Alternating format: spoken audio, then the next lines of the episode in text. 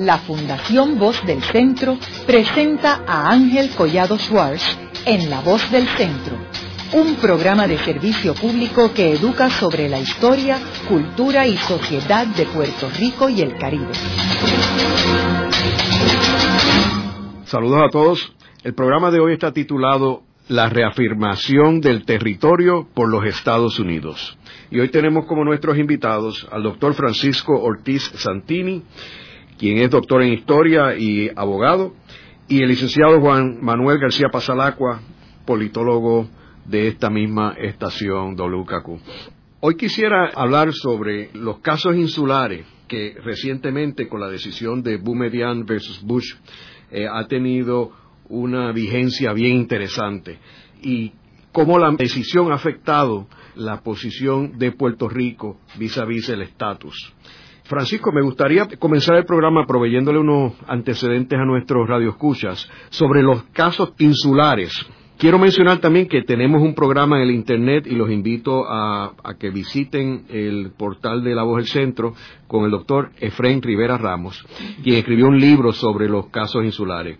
Eh, Francisco, háblanos un poco sobre estos casos. En términos concisos, y hay que aclarar algo de entrada, o sea, aunque se llaman casos insulares, lo cierto es que no todos los casos se relacionan con islas, son, son casos que surgen en el proceso en que los Estados Unidos, como nueva potencia mundial a finales del siglo XIX, está empezando a construir su imperio.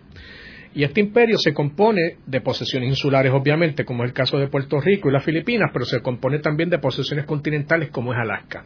Los casos insulares, como antes indicado, son una serie de sesiones que surgen de todos estos territorios que Estados Unidos había recién adquirido, mediante los cuales el Tribunal Supremo de los Estados Unidos poco a poco va conformando y, más importante todavía, justificando la política colonial de los Estados Unidos a base de su propia constitución. Son una serie de casos que corren desde 1900 este, hay polémica de hasta dónde terminan, pero hay un cierto consenso en que corren de 1900 hasta 1922, siendo el último de ellos el caso de Balsap versus Píporos Puerto Rico. Como sabemos, en aquella época Puerto Rico eh, tenía ese nombre con Porto porque así lo había puesto el Congreso de los Estados Unidos. Y en virtud de esa secuencia de casos que se van decidiendo con los años, se va conformando la relación de Puerto Rico y de otras posesiones con los Estados Unidos y quizás lo más importante de todo se crea la ya famosa teoría del territorio no incorporado, que es una nueva doctrina jurídica que nace con el reto que Puerto Rico, por conducto de los tribunales, le hace a los Estados Unidos para definir su relación con los Estados Unidos. El concepto de territorio no incorporado, que antes no existía en el derecho constitucional estadounidense, básicamente lo que significa a su vez es que un territorio que es posesión de los Estados Unidos, pero que no es parte de los Estados Unidos. Y la distinción es fundamental, porque cuando un territorio era parte de los Estados Unidos antes de decidirse los casos insulares, lo que se presumía es que todos los derechos constitucionales aplicaban inmediatamente a los habitantes del territorio y, muy importante, que es una tendencia que se va a ver también en casos recientes que yo he detectado, se empieza a definir como territorios que van o son destinados hacia la estabilidad mientras que el territorio no incorporado pertenece a los Estados Unidos, pero no es parte, por lo tanto, Estados Unidos, como es una propiedad, y ese es el caso de Puerto Rico, Estados Unidos decide qué le da y qué no le da a los habitantes de ese territorio. Y esa es básicamente toda la conformación que se da con la creación de los casos insulares. Francisco, y tú mencionas que esto sucedió en el 1922. Desde ese momento, ¿ha surgido algún evento que haya variado la decisión de esos casos? Bueno, después que se decidió el caso de Balzac en 1922, y la importancia de Balzac estriba en que es el caso que determina que la concesión de la ciudadanía estadounidense en 1917 no significa que Puerto Rico se transformó de un territorio no incorporado a uno incorporado se dieron una serie de decisiones posteriores que trataron, en cierta forma, de modificar los casos insulares, como el caso de Reid versus, versus Covert, y otros así por el estilo, pero Básicamente la situación se mantuvo igual, inclusive en la década de 1980 con el caso de Harris versus Rosario, el Tribunal Supremo de los Estados Unidos determinó que el Congreso podía discriminar contra los habitantes de Puerto Rico en términos de concesión de beneficios bajo, los seguros, bajo el seguro social.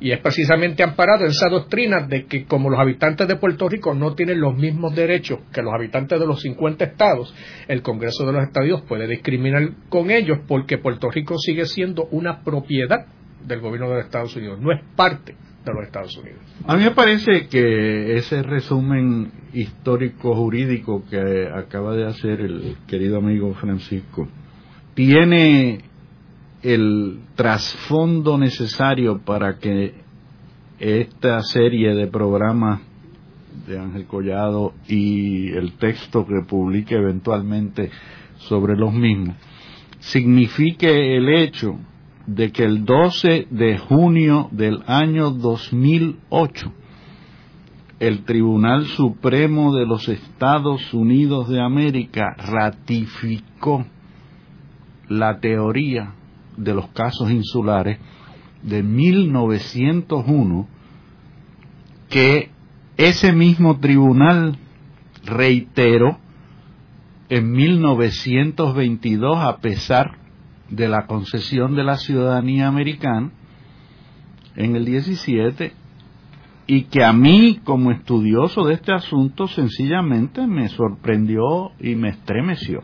Ahora Juanma, antes de entrar en los detalles de ese caso, me gustaría proveerle a los radioescuchas un trasfondo de en qué consiste ese caso de Boumedian versus Bush y por qué surge. Ya después lo atamos a Puerto Rico. Ese caso de Boumedian, pues, Básicamente tendremos que trasladarnos al 11 de septiembre del año 2001, cuando se producen los atentados contra las Torres Gemelas en Nueva York y el Pentágono, etcétera.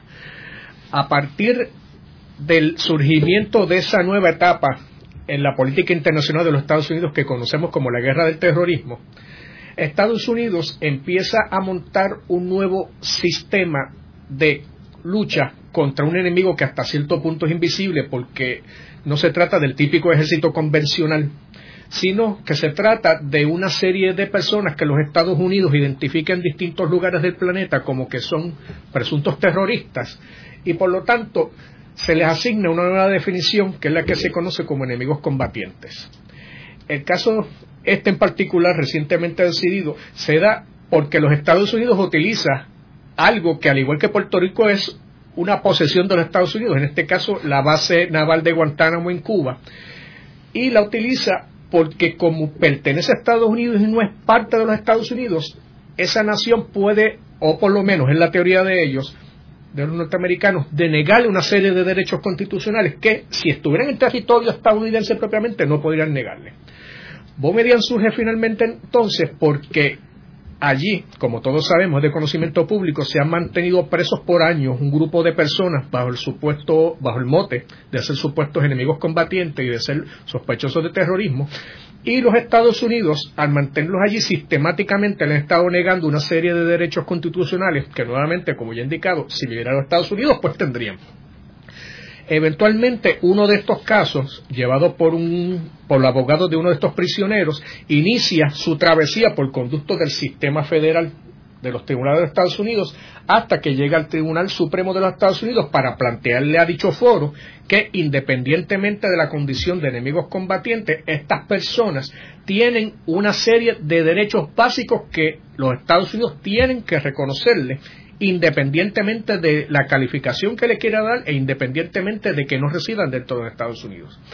Y eso es lo que finalmente acontece con este caso de Boumedian, en que mediante una decisión de 5 contra 4, el Tribunal Supremo de los Estados Unidos le reconoce algunos derechos esenciales básicos como parte del debido proceso de ley a estas personas que están prisioneras en Guantánamo. Juanma, entrando ahora en ese caso, ¿Cuál tú crees que es la importancia de ese caso vis a vis lo que había determinado en el 22 el Tribunal Supremo con los casos insulares? Tanto para tu labor como historiador, como tu labor en Voces de la Cultura, la clave está en la página 29 de la opinión de Boumedian versus Bush del 12 de junio del 2008 que hay que leerla para dejarla en el récord de la historia. This century-old doctrine informs our analysis in the present matter. En otras palabras, el Tribunal Supremo de los Estados Unidos, por voz de su único juez republicano liberal, dice, la doctrina centenaria de los casos insulares informa, yo traduciría en español mejor, conforma nuestro análisis en este caso de los prisioneros en la base naval de Guantánamo. Yo jamás esperaba, habiendo enseñado este tema en la Universidad de Yale, en el Centro de Estudios Avanzados, en la Universidad Católica de Puerto Rico, jamás esperaba que en el año 2008 el Tribunal Supremo de los Estados Unidos nos dijera que la teoría de los casos insulares, la teoría que acaba de explicar Francisco de la territorialidad como determinante, se fuera a aplicar sin ninguna reserva y en su totalidad en el siglo XXI ha sido, en mi opinión, la sorpresa más grande de mi vida, y mucho menos que el tribunal al aplicarla insista que lo está aplicando, y voy a citar otra vez, debido a las diferencias de raza, hábitos, leyes y costumbres de el pueblo de los territorios. En otras palabras, nada, nada ha cambiado en la visión estadounidense sobre Puerto Rico en 110 años. O sea que las personas que en un momento dado estaban hablando de llevar un caso al Tribunal Supremo para pedir que revisaran la decisión ya no tienen que hacerlo. Bueno, yo era uno. Yo llevé un caso después de la decisión que ya citó Francisco de Reed versus Cover que es un caso en que una esposa de un militar en una base en un país extranjero asesina a su marido y pide juicio por jurado. Y el tribunal le concede el juicio por y dice nosotros no queremos seguir extendiendo los casos insulares.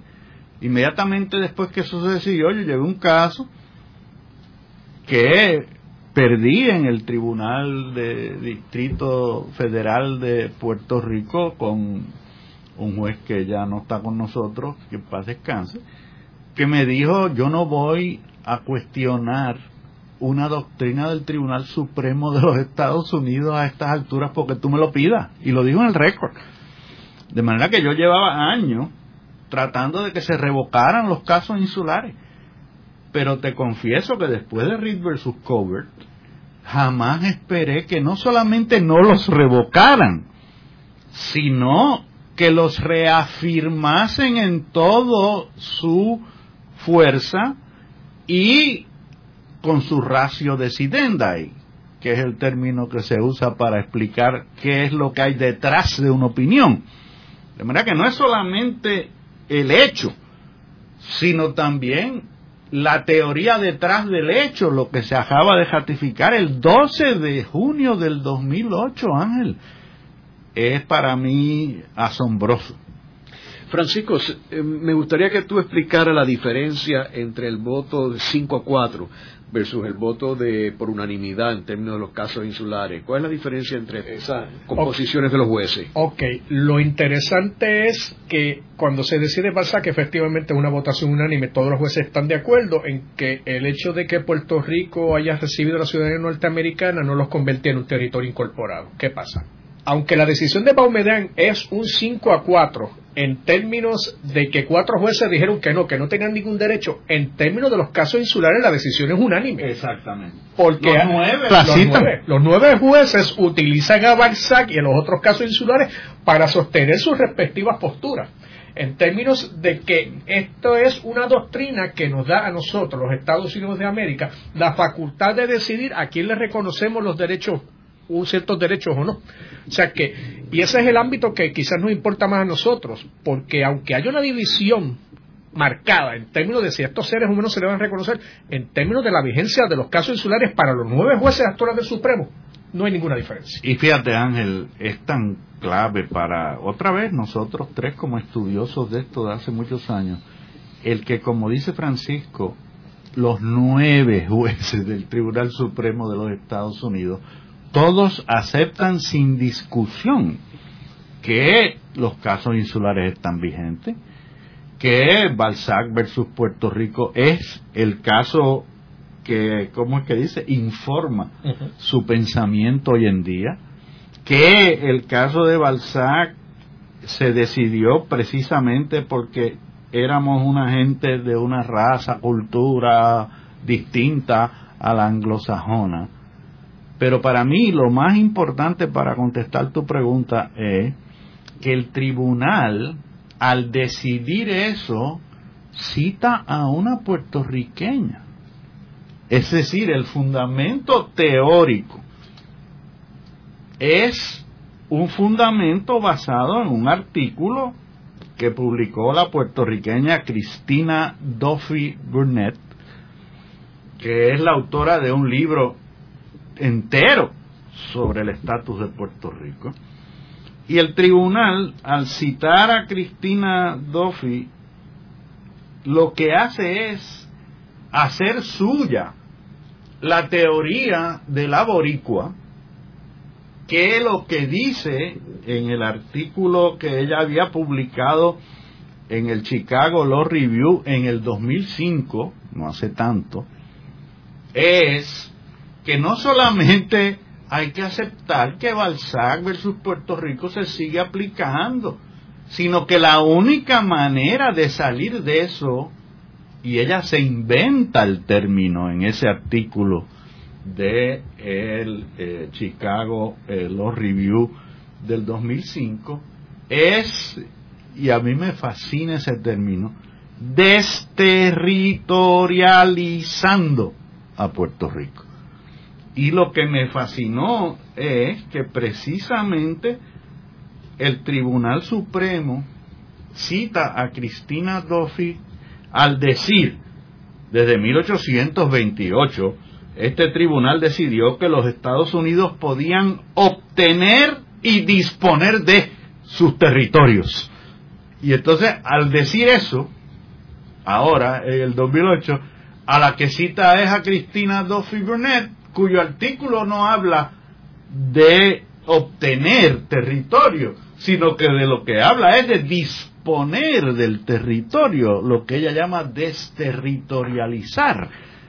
Así que ya a mí no me cabe la menor duda de que Cristina Duffy Burnett, que fue asistente paralegal de uno de los jueces del Supremo, el más liberal de ellos, el juez Breyer, ha podido influenciar a través de Breyer al juez Kennedy para que el juez Kennedy haga suya la teoría de Breyer, que es la teoría de Cristina. Es asombroso para mí que una joven abogada puertorriqueña haya llegado tan lejos como para convencer a un tribunal supremo de los Estados Unidos unánimemente que hay que desterritorializar a Puerto Rico. Sí, también me gustaría añadir, siguiendo la línea de Juanma, que eso lo que da la impresión que significa a su vez es que independientemente de lo que ocurra con el estatus político de Puerto Rico, los casos insulares van a seguir vivos como doctrina judicial. Porque aparentemente los casos insulares le está sirviendo a los Estados Unidos no solamente para justificar lo que fue su política colonial de antaño, sino su política intervencionista en otros territorios. En el sentido de que, como lo importante según Balzac es la localidad donde están estas personas, los Estados Unidos pueden utilizar la esta doctrina de localidad para decidir qué le reconocen y qué le nieguen a personas que están fuera de los estados continentales. Y que residen en esa localidad que no es dentro de los Estados Unidos.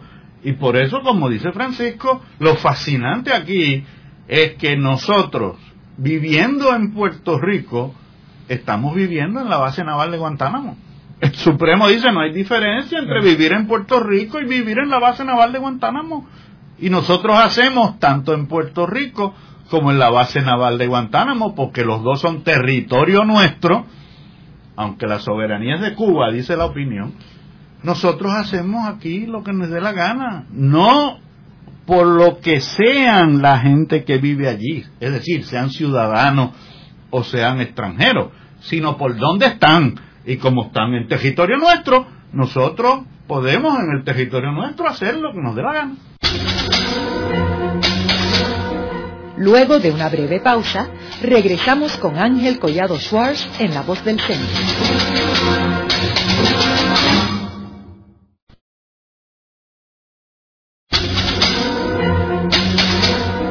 Regresamos con Ángel Collado Schwartz en La Voz del Centro. Continuamos con el programa de hoy titulado La reafirmación del territorio por los Estados Unidos. Hoy con nuestros invitados el doctor Francisco Ortiz Santini y el licenciado Juan Manuel García Pasalacua. En el segmento anterior estábamos hablando sobre la decisión del Tribunal Supremo de principios de junio, Boumedian versus Bush, y cómo se utilizan los casos insulares del 1922 para fundamentar la decisión del tribunal en esta ocasión, en el 2008. Quiero mencionar que esta decisión del 1922 y la composición del Tribunal Supremo no era una composición normal, porque cuando analizamos a William Howard Taft, que era el Chief Justice, no era un Chief Justice cualquiera, porque ya él había sido presidente de los Estados Unidos, había sido eh, secretario de la guerra, había sido gobernador de Filipinas, también había ocupado la gobernación temporera de Cuba. O sea que era un personaje que conocía íntimamente el caso de los territorios, visto desde el punto de vista de los territorios de cuando residió en ellos y visto desde el punto de vista del Departamento de Guerra y de la presidencia. O sea que él tenía el panorama completo de cuál era la situación y esta decisión fue unánime. Así que también, o sea, no estamos hablando de una decisión liviana del tribunal y es interesante que eh, en el 2008 esto se reafirme. Francisco, tú estabas hablando de los alegatos en este caso. Háblanos, háblanos un poco sobre estos alegatos. Sí, porque es que, obviamente, lo que a la prensa en Puerto Rico le dio, digo, la prensa en general le dio cierta la importancia era a lo que había decidido el Supremo de los Estados Unidos. Pero a mí me dio un poco de curiosidad por ver que tanto el presidente de los Estados Unidos como los, como los propios prisioneros le habían dicho a su vez si era, que, si era que habían tocado de los casos insulares. Y para mi sorpresa me encontré que en el alegato suscrito por el abogado de George W. Bush, específicamente se cita los casos insulares como fuente de autoridad para sostener, negarle los derechos constitucionales a estas personas en Guantánamo. ¿Qué pasa? También me encontré, para mayor sorpresa todavía, que los abogados de Boumedian y de los otros prisioneros en Guantánamo también se basaron en los casos insulares, los citaron, incluyendo a Balzac, para decirle al Tribunal Supremo de Estados Unidos, miren, ustedes a los extranjeros en Puerto Rico, a base de Balsar, les reconocieron derechos. Nosotros somos extranjeros también en un territorio que pertenece a Estados Unidos, por lo tanto, por analogía, nos tienen que aplicar a Balzac y reconocernos los poquitos derechos que ustedes reconocieron a los extranjeros puertorriqueños en Balzac, pues aplíquenlo a nosotros. Y en cierta forma esa es la teoría que compra la mayoría, de que efectivamente, como ustedes son tan extranjeros, como son los puertorriqueños, como ustedes están en un territorio, que en este caso es Guantánamo, en este caso es Puerto Rico, en Balsar le reconocimos, pues también a estos extranjeros en otro territorio perteneciente a esta Unidos le vamos a reconocer estos derechos. ¿Qué pasa? Fui un poquito más allá y entonces me metí en los alegatos, pues es algo que, que vamos a tener que aclarar un poquito primero. O sea, no podemos ver a este caso como algo en que solamente hay alegatos del gobierno y de los presos. Hubo alegatos de la Organización de las Naciones Unidas, de la Unión Civil de Libertades Americanas, de, consorcios europeos, de bueno, estamos hablando de, una docena o más de alegatos. Es interesante observar que aparte de los que ya cité, el del presidente Bush y el de los presos, el único otro alegato que cita los casos insulares y Balzac es el de la Unión Americana de Libertades Civiles, para los mismos fines de reconocer que Balzac y los otros casos insulares siguen vigentes y que hay que reconocer el derecho. ¿Qué pasa? Los alegatos de todas las otras personas, todo lo internacional, ni mencionan los casos insulares, ni mencionan a Balzac. O sea, esto es una doctrina creada y reconocida solamente por los Estados Unidos, impuesta por los Estados Unidos, pero que no tiene reconocimiento internacional, o por lo menos es lo que reflejan los alegatos, ni tiene legitimación para otras personas fuera de los Estados Unidos porque ni siquiera la mencionan. ¿Qué pasa? Sin embargo, en el ámbito estadounidense, del microcosmo estadounidense, los casos insulares son los que valen, no son ni los derechos civiles ni los derechos humanos reconocidos por las Naciones Unidas, lo que tienen de base de cómo van a tratar a estos prisioneros. Es a base de lo decidido en los casos insulares, lo decidido en Balzac, lo decidido en toda esta serie de decisiones, originadas muchas de ellas en el pueblo de Puerto Rico, aplicadas al pueblo de Puerto Rico y que ahora, como dice el propio juez Kennedy, debido a la utilidad práctica que tiene para los Estados Unidos, aplicable a los prisioneros en Cuba.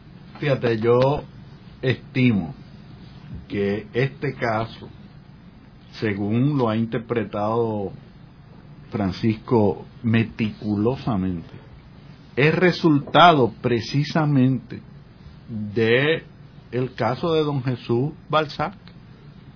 En otras palabras, en 1917, Francisco me corrige porque ese es su próximo libro, en 1917, don Jesús Balzac es el editor de un periodiquito en Arecibo, socialista, critica duramente al gobernador de Puerto Rico. El gobernador de Puerto Rico lo acusa de libelo, libelo criminal, y la defensa de Jesús Balzac es, un momentito, nosotros nos hicieron ciudadanos americanos hace cinco años, y los ciudadanos americanos tienen derecho a un juicio por jurado. Y si a mí me juzga un jurado de puertorriqueño, me va a sacar a suelto porque yo estoy hablando en contra del gobernador americano, que fue exactamente lo que pasó en el juicio contra Filiberto Veda Río, que un jurado puertorriqueño sacó absuelto a Filiberto Río de haber atacado a los agentes del FBI. Pero ¿qué pasa? Y a Pedro Albizu Campo en 1936. Que también lo sacaron absuelto. O sea, que un jurado puertorriqueño de puertorriqueños no te va a sacar culpable ni a una persona que ataca a los americanos, ni a una persona que eh, ofende o libela a los americanos. Y en ese sentido, esa experiencia de don Jesús Balzac lo hace vivo ahora en el 2008. A mí me parece que es dramático el hecho, cuando se publique el libro de Francisco Ortiz Santini se sabrá cómo es que se configuró esa opinión histórica, histórica en dos sentidos. Histórica en el sentido estrictamente fáctico, histórica en el sentido cultural, porque en el sentido cultural lo que se dijo en el 1922 por el Tribunal Supremo, que ahora se ratifica otra vez con esa frase tan simpática que cité ahorita de, eh, ¿cómo es? Informa nuestro análisis, qué cosa más. Eh, esta gente son distintas, esta gente son otra cosa, esta gente son otros, esta gente no, no es como nosotros. Y como, como nosotros no pueden tener los mismos derechos que tenemos nosotros. Eso para mí es totalmente inesperado.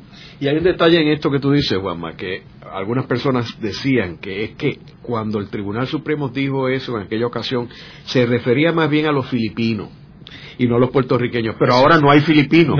o sea que esto es, aquí no hay la menor duda que el Tribunal Supremo de los Estados Unidos, citando precisamente a Cristina Duffy, hace el argumento que tú acabas de hacer.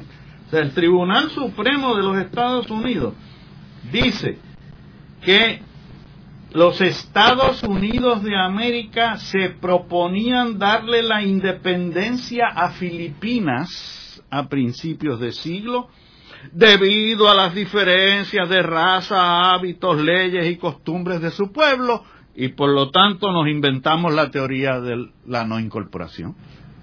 O sea que ahora el argumento de que, ah, esto se refería a las Filipinas, pero no se refería a Puerto Rico, el Supremo lo vira al revés y dice, sí, sí, por eso fue que creamos la doctrina de los casos insulares, para que Filipinas no fuera parte de la Unión y ahora Puerto Rico tampoco. Es un, es un cambio asombrosamente dramático que quiero reiterar, se debe a la pluma del el juez republicano más liberal, el juez Kennedy, pero que tiene la concurrencia del juez demócrata más liberal, cuyo clerk, como se diga eso en cristiano, es una puertorriqueña, Cristina Duffy Burnett. Eso no es una casualidad. O sea, aquí está pasando algo. Y lo que está pasando, inclusive lo dice Cristina en su artículo, cuando dice la teoría que se ha publicado de el decano de la Escuela de Leyes de Georgetown, el decano Aleinikov, que en Puerto Rico se ha hecho muy citada recientemente, es, dice Cristina en su artículo, una doctrina perversa, porque soberanías hay una sola, y la soberanía se define, en este caso, usando, que también me pareció fascinante, la cita del Black's Law Dictionary de 1951, que era el que se usaba en Harvard Law cuando yo estudié en Harvard Law, y que lo que dice es, mire, soberanía es el poder total. Punto. No hay soberanías compartidas, como alega Aleinikov. O sea que de pronto estas opiniones y este artículo citado en la opinión es como una especie de barrecampo. O sea, todo el que tenía la cabeza levantada se lo han cortado. Y aquí hay una sola cosa. Aquí hay una, un poder absoluto, como decía Francisco ahorita, para adquirir y para disponer del territorio. Como se hizo en Filipinas, y el modelo ahora para Puerto Rico es Filipinas. Francisco, tú estabas hablando de esto mismo, de la definición de territorio no incorporado. Ok, sí, no, lo que pasa es que, y esto es algo que yo noté, curiosamente, la decisión de Boumedán a nivel del Tribunal de Distrito de Estados Unidos, el, el tribunal más bajo. Y es que la decisión de la juez que decide ese caso, a nivel del Tribunal de Distrito, no utiliza tanto el concepto territorio no incorporado, sino que empieza a definir que los casos insulares lo que hicieron fue definir un territorio no destinado a Estado, no destinado hacia la estabilidad.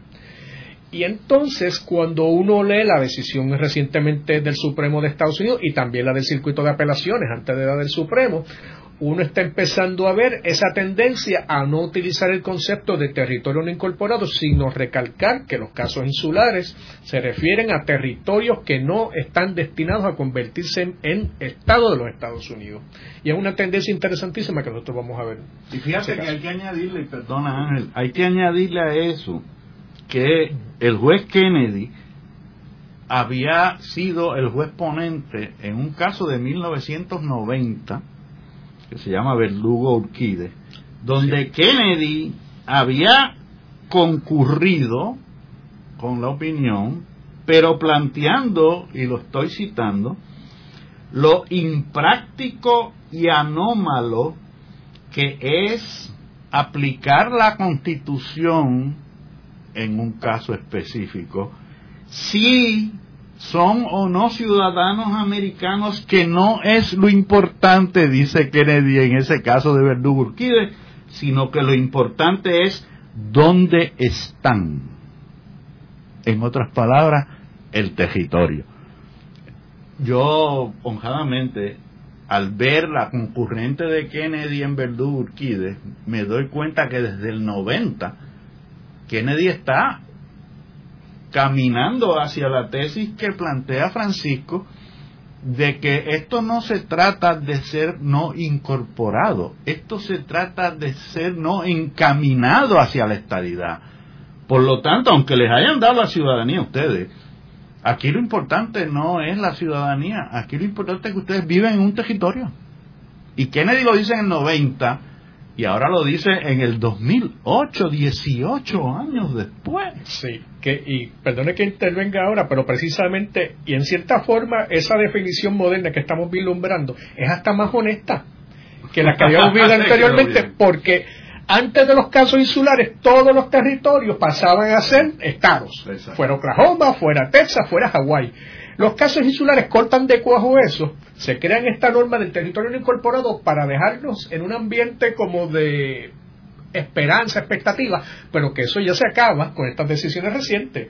O sea, estamos viendo quizás una posición un poco más honesta de que, mire, los casos insulares lo que hicieron fue tirar la raya entre los territorios anteriores que estaban destinados para la estabilidad y esta nueva clase de territorio que no está destinado a convertirse en un Estado.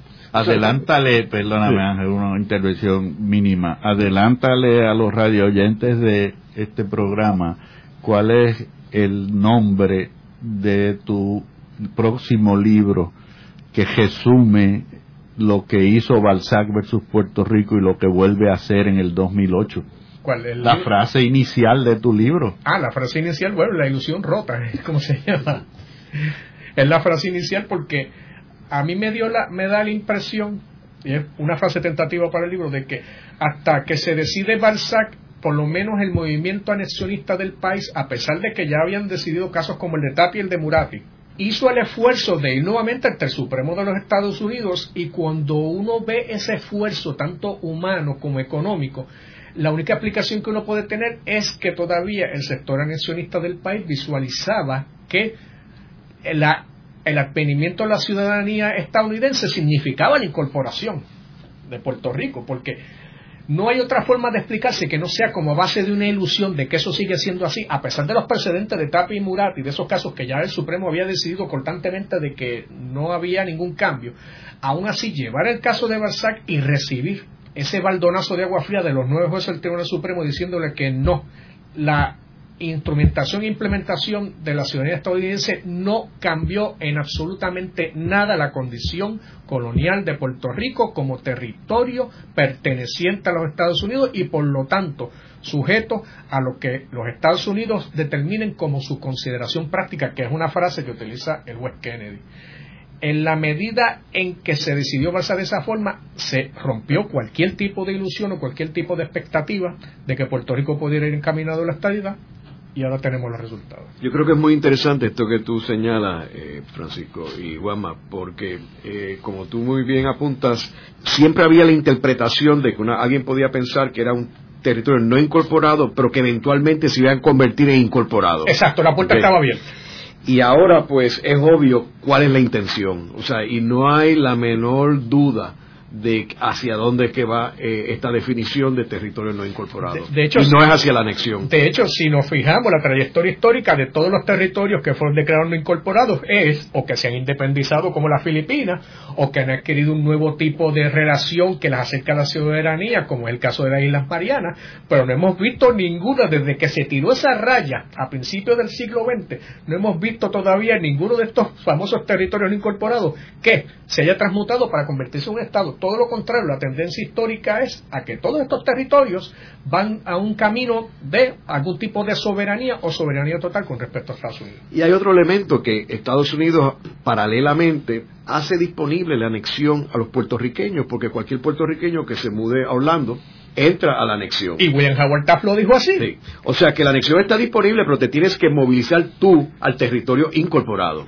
Correcto. Pero no puedes tener la anexión desde un territorio no incorporado. Correcto, porque como lo dijo Taft y lo repite Kennedy, lo importante es la localidad. Lo importante no es si usted es ciudadano norteamericano, si usted tiene dos o tres ciudadanías, o si usted reclama derechos bajo, la, bajo las Naciones Unidas, etcétera. Usted tiene que moverse de ese territorio, salirse de ese territorio si, si es que usted quiere que se le reconozcan todos los derechos, que fue lo que le pasó a la señora Rosario cuando se muda a Puerto Rico, que pierde toda una serie de derechos que antes tenía en los Estados Unidos. La discriminación, porque aunque fuera ciudadana norteamericana y estuviera en Estados Unidos, tan pronto se mueva al territorio no incorporado o al territorio no destinado a estabilidad de Puerto Rico, ella está sujeta al discrimen que se produce por la localidad en que ella se encuentra.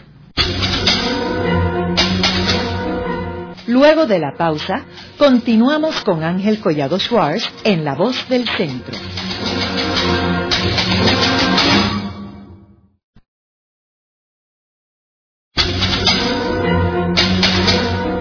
Regresamos con Ángel Collado Schwartz en La Voz del Centro.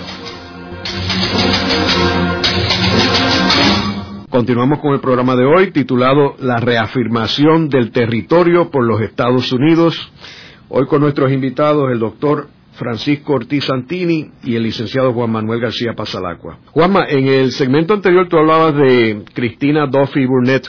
Háblanos sobre ella y la importancia del trabajo y la investigación que ella está haciendo relacionado al estatus de Puerto Rico. Yo creo que es importantísimo que conte en tu expediente historiográfico de esta serie de programas y de, y de los libros que publicas subsiguientemente, ¿no? Cristina Duffy Burnett es una joven que nace en Puerto Rico de un conocidísimo hombre de los medios, de apellido por supuesto Duffy, y como puertorriqueña nacida en, en Puerto Rico, se va a estudiar a los Estados Unidos y mientras es estudiante en la Universidad de Yale, de la que se gradúa de su escuela de Derecho en 1998, ella como estudiante convoca a un seminario, a una conferencia en Yale, que hizo historia, que se celebró en 1998 con motivo del centenario de la invasión. Y ella convoca a una serie de figuras eh, de enorme importancia en los Estados Unidos a Yale y eso incluye al juez José Cabrane, incluye a Efren Rivera Ramos, incluye a el, juez eh, José Trias Monge, incluye al juez Juan R. Torruella. En otras palabras, eh, Cristina convoca a Yale, a las mentes jurídicas más importantes de aquel momento, de 1998, a discutir el estatus de Puerto Rico. Y entonces publica ella un texto basado en esas conferencias por Duke University Press en el 2001, tres años después, ¿no? Y ese texto es una condena absoluta de la frase que usan los casos insulares de que Puerto Rico es foreign in a domestic sense, extranjeros en el sentido doméstico y todos los que van a esa conferencia se burlan de ese invento de que nosotros seamos extranjeros, pero en el sentido doméstico. Y entonces la pregunta es, ¿y somos domésticos en el sentido internacional? Y bueno, y, la discusión se centra sobre esa inconsistencia eh, técnica o esa inconsistencia eh, discursiva, si se quiere, del Tribunal Supremo de los Estados Unidos. Pero ¿qué pasa? Que al publicarse el texto, se desarrollan en los Estados Unidos una serie de teorías nuevas, entre ellos de la teoría de la profesora Amy Kaplan, que también es de Duke University, sobre el imperialismo americano y la utilización de el derecho, la ley, como manera para justificar el imperialismo, ¿no? Son una serie de textos que son eh, nuevos y posteriores a la conferencia que Cristina convoca en 1998. Y entonces, Cristina Duffy Burnett se ve convencida por esos textos de lo que se llama ahora estudios culturales, y sobre lo que hemos hablado en otras ocasiones, y dice ella misma en el artículo que publica en el 2005, fíjate qué interesante, 1998, 2001, 2005, en el 2005 dice, me estoy separando de la idea originalmente expuesta en nuestro libro. Ahora entiendo que se nos negó la promesa de la estadidad eventual y lo que queda es entonces entender el significado del concepto de la de-anexión.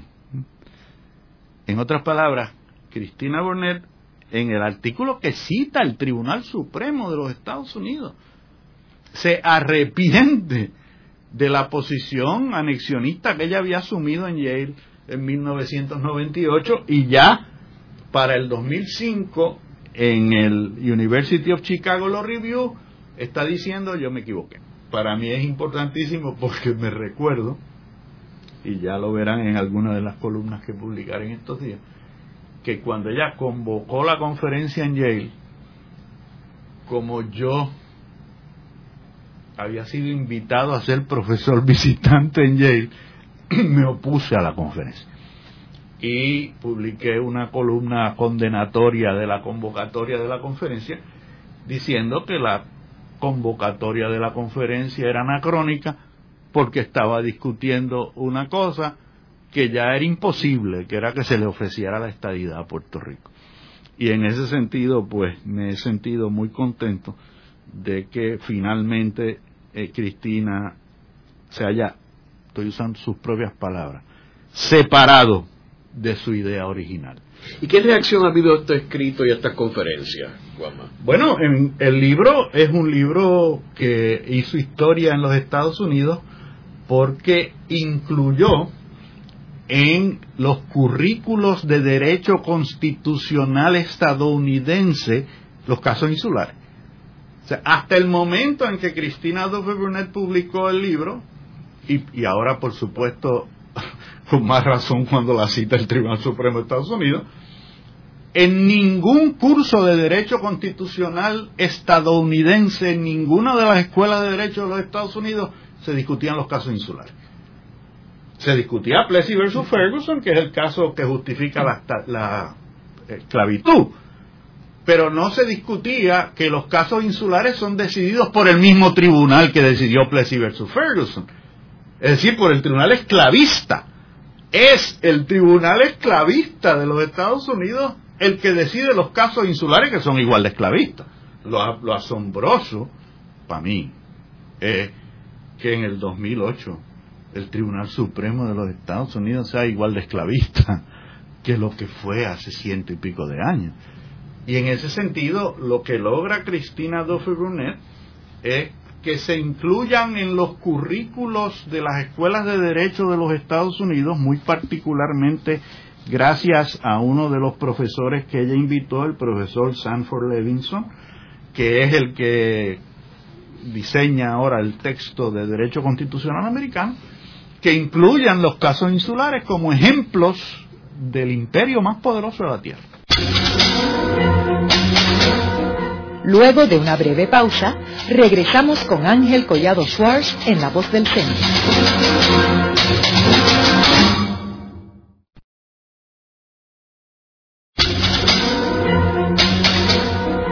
Continuamos con la parte final de La Voz del Centro con Ángel Collado Schwartz.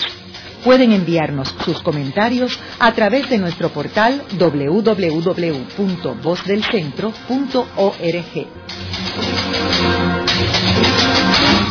Continuamos con el programa de hoy titulado La reafirmación del territorio por los Estados Unidos.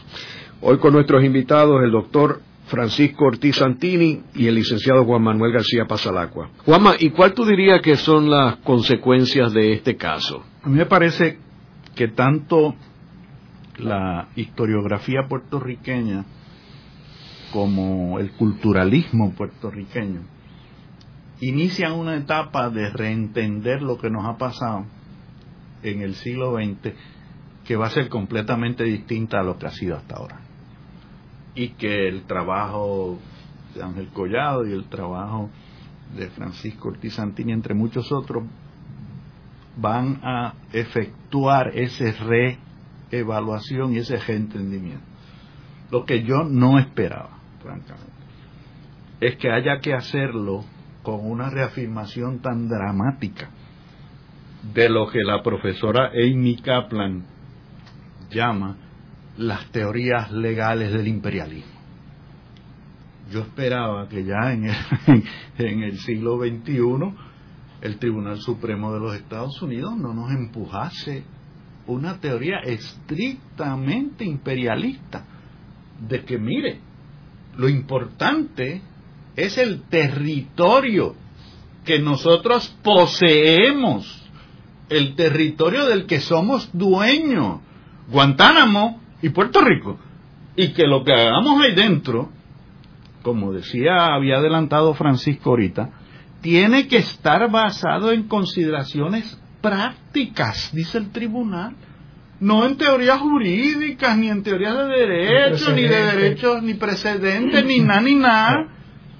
Nosotros, como país imperialista, tenemos el derecho de tratar a la gente que tengamos dentro del territorio que es nuestro, como los dé la gana por razones prácticas. Y eso, honradamente, para inicios del siglo XXI, eh, va a tener unas consecuencias enormes. Porque en mi opinión lo que quiere decir al pueblo de Puerto Rico es que la Esfinge por fin habló y la Esfinge nos dijo que con nosotros, ellos, el imperio más poderoso de la tierra, puede hacer lo que le dé la gana, sin consultarnos, sin tomarnos en consideración, sino que según nos invadieron, pueden desanexarnos cuando les dé la gana. Juanma, ¿y cómo, cuál es la posición de la rama legislativa y ejecutiva eh, a, a, una posición como esta de la rama judicial? ¿Cómo coincide? Yo creo que son perfectamente consonos. O sea, por primera vez en la historia de los Estados Unidos, aquellos de nosotros que nos hemos dedicado a estudiar a lo que llamábamos en otra época, ¿qué dice el americano? Hemos obtenido ahora tres documentos que, a mi entender y por estos años de estudio, evidencian qué dice el americano. El Congressional Research Service, que es, como todos sabemos, el tanque de ideas del Congreso, emite un informe en el 2005 que dice Puerto Rico es un territorio no incorporado de los Estados Unidos sujeto a los poderes plenarios del Congreso y podemos hacer con Puerto Rico lo que nos dé la gana, inclusive regalárselo a otra nación o devolvérselo a España. La Casa Blanca emite su informe en diciembre del 2005 diciendo lo mismo que ha dicho el Congressional Research Service, sobre el cual ya hicimos un programa y creo que lo publicaste ya en uno de tus libros diciendo Puerto Rico es un territorio no incorporado sujeto a los poderes plenarios del Congreso y podemos hacer con Puerto Rico lo que nos dé la gana, inclusive regalárselo a otro país o devolvérselo a España. Y ahora lo que nos faltaba, después que el Congreso lo ha dicho, después que la Casa Blanca lo ha dicho, ahora lo dice el Tribunal Supremo de los Estados Unidos que dice que Puerto Rico es un territorio no incorporado sujeto a los poderes plenarios del Congreso y podemos hacer con los puertorriqueños y con Puerto Rico lo que nos dé la gana. Así que, en mi apreciación, la conclusión de esta experiencia es que la esfinge habló. La esfinge tiene tres cabezas, la cabeza legislativa, la ejecutiva y la judicial, y las tres cabezas ya hablaron. Lo que faltaba era la última cabeza y habló el día 12 eh, de junio del 2008. Juanma, ¿y por qué esta decisión no ha tenido la cubierta en los medios de comunicación de Estados Unidos como se supone que tuvieran? Yo creo que la ha tenido, pero sobre el otro tema, no sé si Francisco coincide conmigo, es decir, eh, ha tenido una cubierta enorme sobre cómo es posible que los Estados que el Tribunal Supremo de los Estados Unidos le haya reconocido derechos a los combatientes terroristas que tenemos presos en la base de Guantánamo. Sí, pero lo de los casos insulares. Ah, por eso, compañero. No, no. Porque es la es en mi apreciación, sujeto a que tengamos alguna diferencia sobre eso. Los Estados Unidos de América siempre sobre Puerto Rico se han hecho de la vista larga, o sea, los medios de comunicación americanos nos han ignorado porque para ellos nosotros somos, como dijo aquel famoso escritor afroamericano Ralph Ellison, de invisible people. Somos la gente invisible. Ni les importa ni les interesa. Para mí, por eso es que es tan importante que independientemente que no nos esté prestando atención los medios estadounidenses, los tres ramas del gobierno de los Estados Unidos ya se expresaron. Y los tres documentos existen. Y todo entre el 2005 y el 2008. En los últimos tres años. Así que el análisis de esos documentos, en mi apreciación, va a durar una década. Dentro de 10 años vamos a estar discutiendo y qué pasó entre el 2005 y el 2008 para precipitar esto. Y yo tengo una explicación que te la ofrezco únicamente como hipótesis tentativa. La explicación es el primero de mayo del 2003 el primero de mayo del 2003, el pueblo de Vieques se metió en la base naval de Vieques y expulsó a la Marina de Puerto Rico. Y dos años después, del primero de mayo del 2003, empezaron los americanos a cambiar toda su teoría sobre Puerto Rico. Y ahora no es como muy bien decía Francisco, si estamos o no encaminados a la estadidad, ahora es como rayos, ellos se deshacen desterritorializan, dice Cristina Duffy Burnett, a Puerto Rico. ¿Por qué? Por una sola razón. Porque el primero de mayo del 2003 se quemó la base militar en Vieques y como todos recordarán hay un solo retrato de la caseta del Guardia destruida que tiene impreso unas letras bien grandes que dicen Navy Down. En el programa de hoy hemos discutido la reafirmación del territorio por los Estados Unidos, basado en la decisión reciente del Tribunal Supremo Boumedian versus Bush, en la cual reafirmó eh, la decisión de los casos insulares del 1922, definiendo a Puerto Rico como un territorio eh, no incorporado y que pertenece pero no es parte de los Estados Unidos. Gracias, Francisco. Gracias. Encantado de estar contigo como siempre. Esta ha sido una producción como servicio público de la Fundación Voz del Centro. Los invitamos a sintonizarnos la próxima semana a la misma hora. Y recuerden que pueden adquirir el libro Voces de la Cultura en su librería favorita o en nuestro portal.